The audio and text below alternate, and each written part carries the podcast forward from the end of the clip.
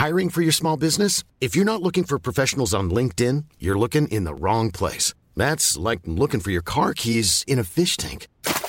LinkedIn helps you hire professionals you can't find anywhere else, even those who aren't actively searching for a new job but might be open to the perfect role. In a given month, over 70% of LinkedIn users don't even visit other leading job sites. So start looking in the right place. With LinkedIn, you can hire professionals like a professional. Post your free job on linkedin.com slash people today. Nous sommes en guerre. Moi, moi, je, personnellement, je m'étouffe. Accélère Accélère Ils sont aux ordres du pognon Faut laisser la star tranquille. Une grosse grève de train à Noël, c'est la rumeur qui circule ces derniers jours, mais alors qu'en est-il et surtout comment expliquer qu'il y ait autant de grèves dans les transports? Salut c'est Hugo, j'espère que vous allez bien, on est parti ensemble pour une nouvelle plongée dans l'actualité en une dizaine de minutes. Alors début octobre, le président de la SNCF se félicitait d'un record de billets de train vendus pour Noël en France, et ce après un été qui était euh, déjà record. Or deux mois plus tard, et alors que les vacances scolaires approchent à très grands pas, une préoccupation grandit. Y aura-t-il finalement des trains à Noël? En fait, les trois principaux syndicats, donc euh, CFDT Cheminots, Sudrail et l'UNSA Ferroviaire, ont déposé plusieurs préavis de grève. Il y a un, préavis de grève du jeudi 15 au 19 décembre, une autre grève qui est prévue ensuite du 23 au 26 décembre, et enfin une dernière grève qui serait prévue du 30 décembre au 2 janvier. Bref, ça couvre, pour dire les choses, un peu toute la période des fêtes de fin d'année. Alors déjà, pourquoi ces grèves? Bon, il faut comprendre qu'au sein de la SNCF, il y a plusieurs métiers avec certaines revendications euh, spécifiques,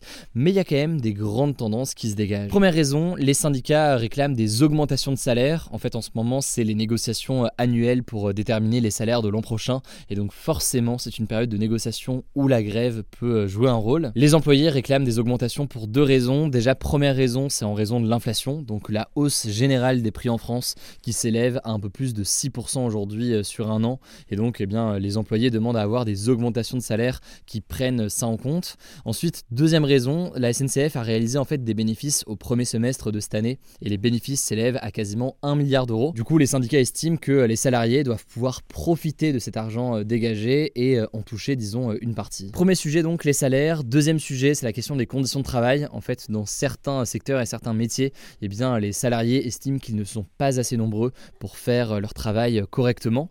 Et enfin, troisième préoccupation, et sur cette dernière, là par contre, la SNCF euh, n'y est pour pas grand-chose, c'est la question de la réforme des retraites. Le gouvernement a en effet remis sur la table ces dernières semaines la question de cette réforme des retraites et euh, les syndicats du train s'opposent à cette réforme pour deux raisons euh, majeures. Déjà, première raison parce qu'elle prévoit de retarder l'âge légal de départ à la retraite à 64 ou 65 ans contre 62 ans aujourd'hui. Et puis aussi parce que dans sa version telle qu'elle était discutée en tout cas déjà en 2019, eh bien cette réforme prévoyait de mettre fin à ce que l'on appelle les régimes spéciaux. En gros, les régimes spéciaux, c'est des régimes de retraite qui sont avantageux pour certaines professions et notamment pour les salariés de la SNCF. Donc forcément pour eux, une suppression des régimes spéciaux, eh bien ce serait un désavantage important. Alors du coup, face à cette situation et ces menaces de grève, comment réagissent le gouvernement et la SNCF Eh bien le ministre des Transports Clément Beaune s'est dit euh, ce mardi sur France 2 assez confiant sur le fait qu'il n'y aurait pas de fortes perturbations. Il explique travailler d'arrache-pied pour minimiser au maximum ces grèves. De son côté, la SNCF a décidé de ne pas communiquer pour l'instant tant que les négociations euh, sont encore en cours. Et finalement, c'est peut-être ce qu'il faut comprendre et ce qu'il faut retenir de cette actu euh, aujourd'hui. En fait, ces appels à la grève, c'est surtout un moyen de pression important dans le cadre de ces négociations. En gros, les syndicats savent très bien que Noël, c'est une période qui est très importante financièrement pour euh, la SNCF, que la SNCF donc ne peut pas se permettre de faire une croix sur ses recettes en annulant et en remboursant les billets de train. Et donc, eh bien, c'est un moyen de pression important pour les salariés. Et d'ailleurs, là, on parle de la SNCF, mais de la même façon, c'est aussi un moyen de pression important pour faire face au gouvernement. En effet, s'il y a des grèves importantes à Noël, eh bien, le gouvernement pourra être critiqué de façon importante par la population pour ne pas avoir géré euh, correctement euh, cette crise.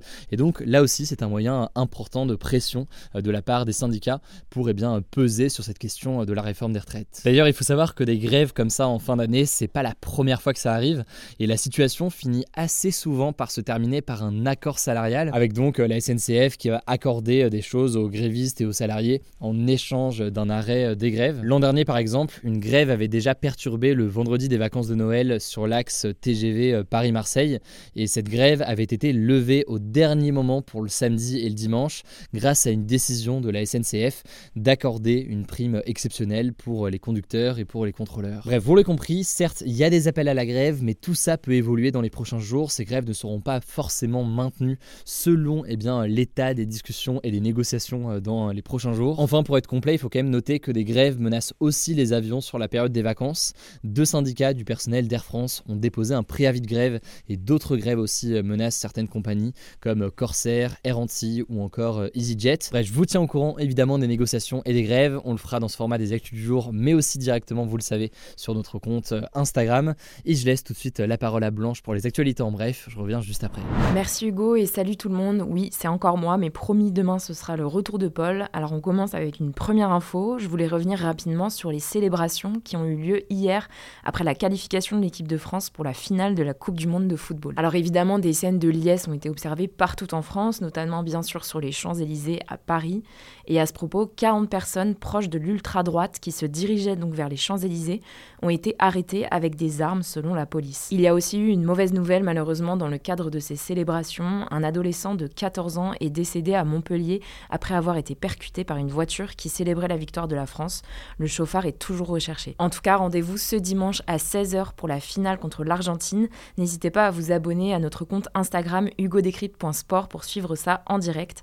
La France pourrait donc devenir le premier pays depuis près de 60 ans à conserver son titre. On poursuit avec une deuxième info. Le gouvernement ukrainien a affirmé avoir détruit 13 drones russes avec son système de défense antiaérien. Selon l'Ukraine, il s'agissait de drones kamikazes fabriqués par l'Iran qui visaient à provoquer des explosions dans la capitale ukrainienne Kiev. Il faut savoir que depuis plusieurs semaines, la Russie frappe régulièrement des infrastructures énergétiques en Ukraine, une stratégie qui a des conséquences directes sur des millions de personnes qui se retrouvent du coup sans électricité dans le froid et dans En tout cas, aucune trêve des combats n'est prévue pour Noël ou le Nouvel An en Ukraine, c'est ce qu'a affirmé la Russie. On vous tiendra au courant s'il y a du changement. Troisième info en France, 208 000 victimes de violences conjugales ont été recensées par la police en 2021, selon le ministère de l'Intérieur, un chiffre en hausse de 21% par rapport à 2020. Alors la grande majorité des victimes, ce sont des femmes, 87%, et au contraire, 89% des personnes mises en cause en 2021 sont des hommes. Les deux tiers des affaires concernent des violences physiques et le dernier tiers des violences psychologiques ou verbales. Alors une fois qu'on a dit ça, il faut quand même préciser que c'est un chiffre qui reste très largement en dessous de la réalité,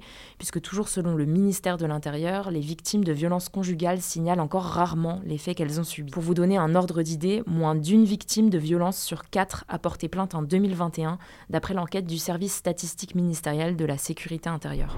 Quatrième info, toujours en rapport avec la justice, le youtubeur Norman a été convoqué par la police ce jeudi matin en vue d'une confrontation avec une des femmes qui a porté plainte contre lui. Pour vous redonner le contexte, une enquête a été ouverte en janvier 2022 par la justice à la suite de la plainte d'une jeune québécoise, Maggie Desmarais, qui accuse Norman de l'avoir manipulée pour obtenir des images d'elle nue alors qu'elle avait 16 ans et lui 31. A noter aussi qu'en plus des six femmes qui ont porté plainte contre lui, dont 5 pour viol, une septième femme s'est manifestée auprès des services de police ces derniers jours on vous tiendra au courant si on a du nouveau. Cinquième info, la fin de l'impression systématique du ticket de caisse, qui était prévue le 1er janvier en France, a été repoussée au 1er avril 2023. Pour ceux qui n'avaient pas suivi, en fait, cette mesure, elle fait partie de la loi anti-gaspillage et économie circulaire qui avait été votée en 2020 et qui a pour but de réduire la production de déchets. On pourra en gros choisir d'avoir son ticket ou non. En effet, chaque année, près de 30 milliards de tickets de caisse sont imprimés, sauf que la plupart terminent à la poubelle et leur petite taille les rend difficiles à collecter et à recycler. Mais du coup, pourquoi le gouvernement a décidé de reculer de quelques mois cette fin du ticket de caisse obligatoire? Eh bien en fait, selon les distributeurs et les associations de consommateurs, dans un contexte de hausse générale des prix, le ticket de caisse reste pour beaucoup de Français un moyen de vérifier les prix justement.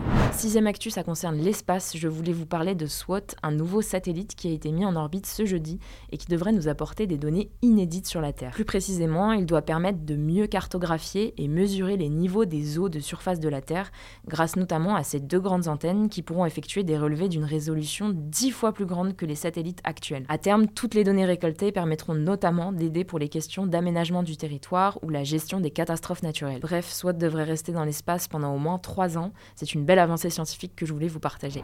On termine avec une dernière actu. L'ancien président américain Donald Trump a annoncé qu'il allait publier prochainement dans un livre des lettres qu'il a reçues de célébrités, dont Michael Jackson et Elton John. Il a notamment évoqué, je cite, une très belle lettre de la princesse Diana, décédée en 1997, qui le remerciait pour un service qu'il lui aurait rendu. Alors on ne sait pas encore si ce livre contiendra les lettres envoyées par Donald Trump au dirigeant de la Corée du Nord, Kim Jong-un, puisque je ne sais pas si vous vous souvenez, mais Donald Trump avait déclaré en 2020 qu'ils étaient tombés amoureux grâce à leur correspondance. Voilà, c'est la fin de ce résumé de l'actualité du jour. Évidemment, pensez à vous abonner pour ne pas rater le suivant, quelle que soit d'ailleurs l'application que vous utilisez pour m'écouter. Rendez-vous aussi sur YouTube et sur Instagram pour d'autres contenus d'actualité exclusifs. Écoutez, je crois que j'ai tout dit, prenez soin de vous et on se dit à très vite.